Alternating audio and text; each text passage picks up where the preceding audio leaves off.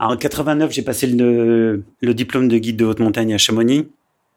Pendant le stage d'aspirant guide, la mairie de Chamonix fêtait le bicentenaire de l'ascension, la première ascension du Mont Blanc.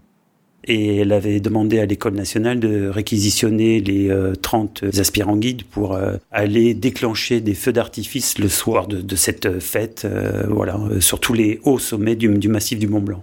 Donc on, on était trois aspirants guides et, et, un professeur dans, chaque équipe, chaque cordée, enfin des, équipes formées de deux cordées plutôt. Et nous, on nous avait octroyé d'aller euh, faire déclencher ces feux d'artifice sur le, sommet du, des Drues, au pied de la verte, euh, l'aiguille verte. L'aiguille des Drues, c'est un, un, sommet mythique. À Chamonix, imaginez une pyramide verticale euh, comme une aiguille effilée qui fait 900 mètres de haut, tout en granit, splendide on part, euh, j'étais encordé avec euh, un ami aspirant guide, Bruno. Et euh, bon, on part, on fait la marche d'approche, on monte au petit train du Mont-en-Vert, on traverse la mer de glace à pied, sans crampons. On monte sur les, moraines de, la Charpoix, on arrive au, refuge de la Charpoix, on casse une petite croûte rapide, on boit un petit coup d'eau, et, puis dans l'après-midi, on commence à monter sur le glacier de la Charpoix pour aller en direction des Drues et faire l'ascension en elle-même. Mais petit à petit, dans la montée, on, remarquait que le verrou qui était à l'ouest de, la, vallée était en train de se gorger de, nuages lourds, noirs, cumuliformes, protéiformes, etc.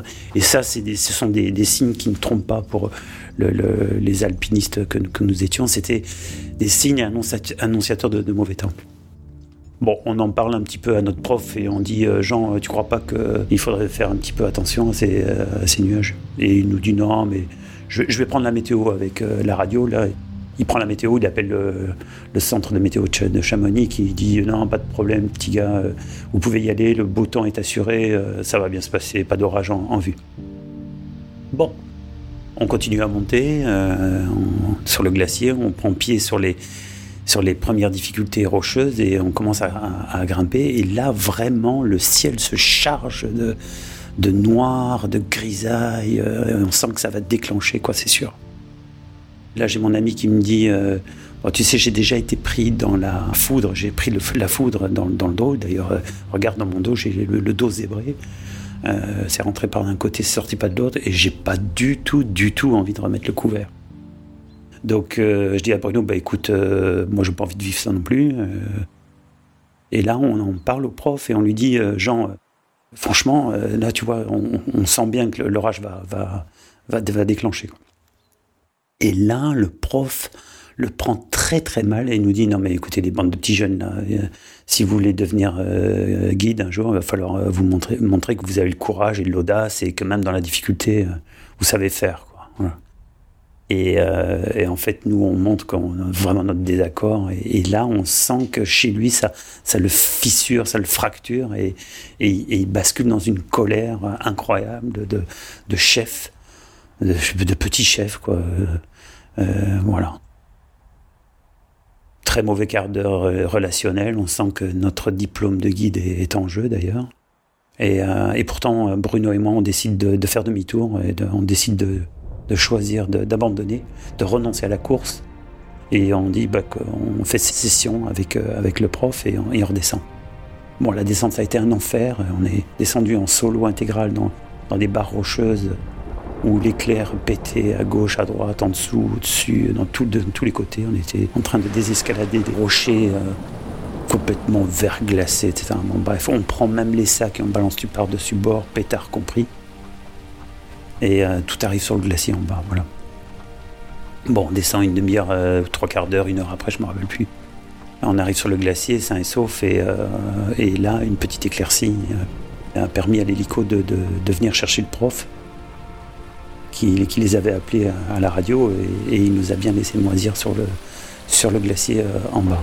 Bon, euh, on est rentré à Chamonix à pied, on est arrivé à 2h du matin. Euh, bon, vous imaginez un peu dans, quel état de fatigue, dans notre jour de repos.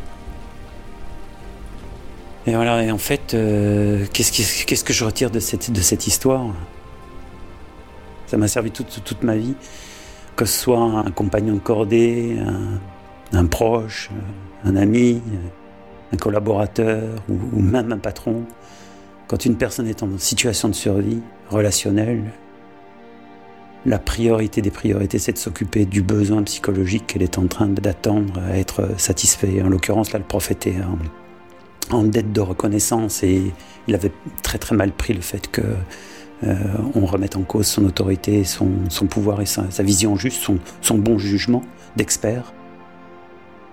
Si on veut aller au sommet euh, ou si on veut réussir des projets euh, en entreprise, c'est vraiment essentiel, essentiel d'être attentif aux gens qui basculent dans une situation de survie ou développent d'un coup des comportements automatiques, inconscients, stéréotypés, répétitifs, mais inadaptés, complètement inadaptés à la situation. Voilà, je m'appelle Michel suis guide de haute montagne et coach chez The Camp dans mon camp de base favori, je repasse très souvent. Merci de, votre écoute. À très bientôt. Les Explorateurs est enregistré à The Camp dans le sud de la France. Pour plus d'infos, rendez-vous sur thecamp.fr.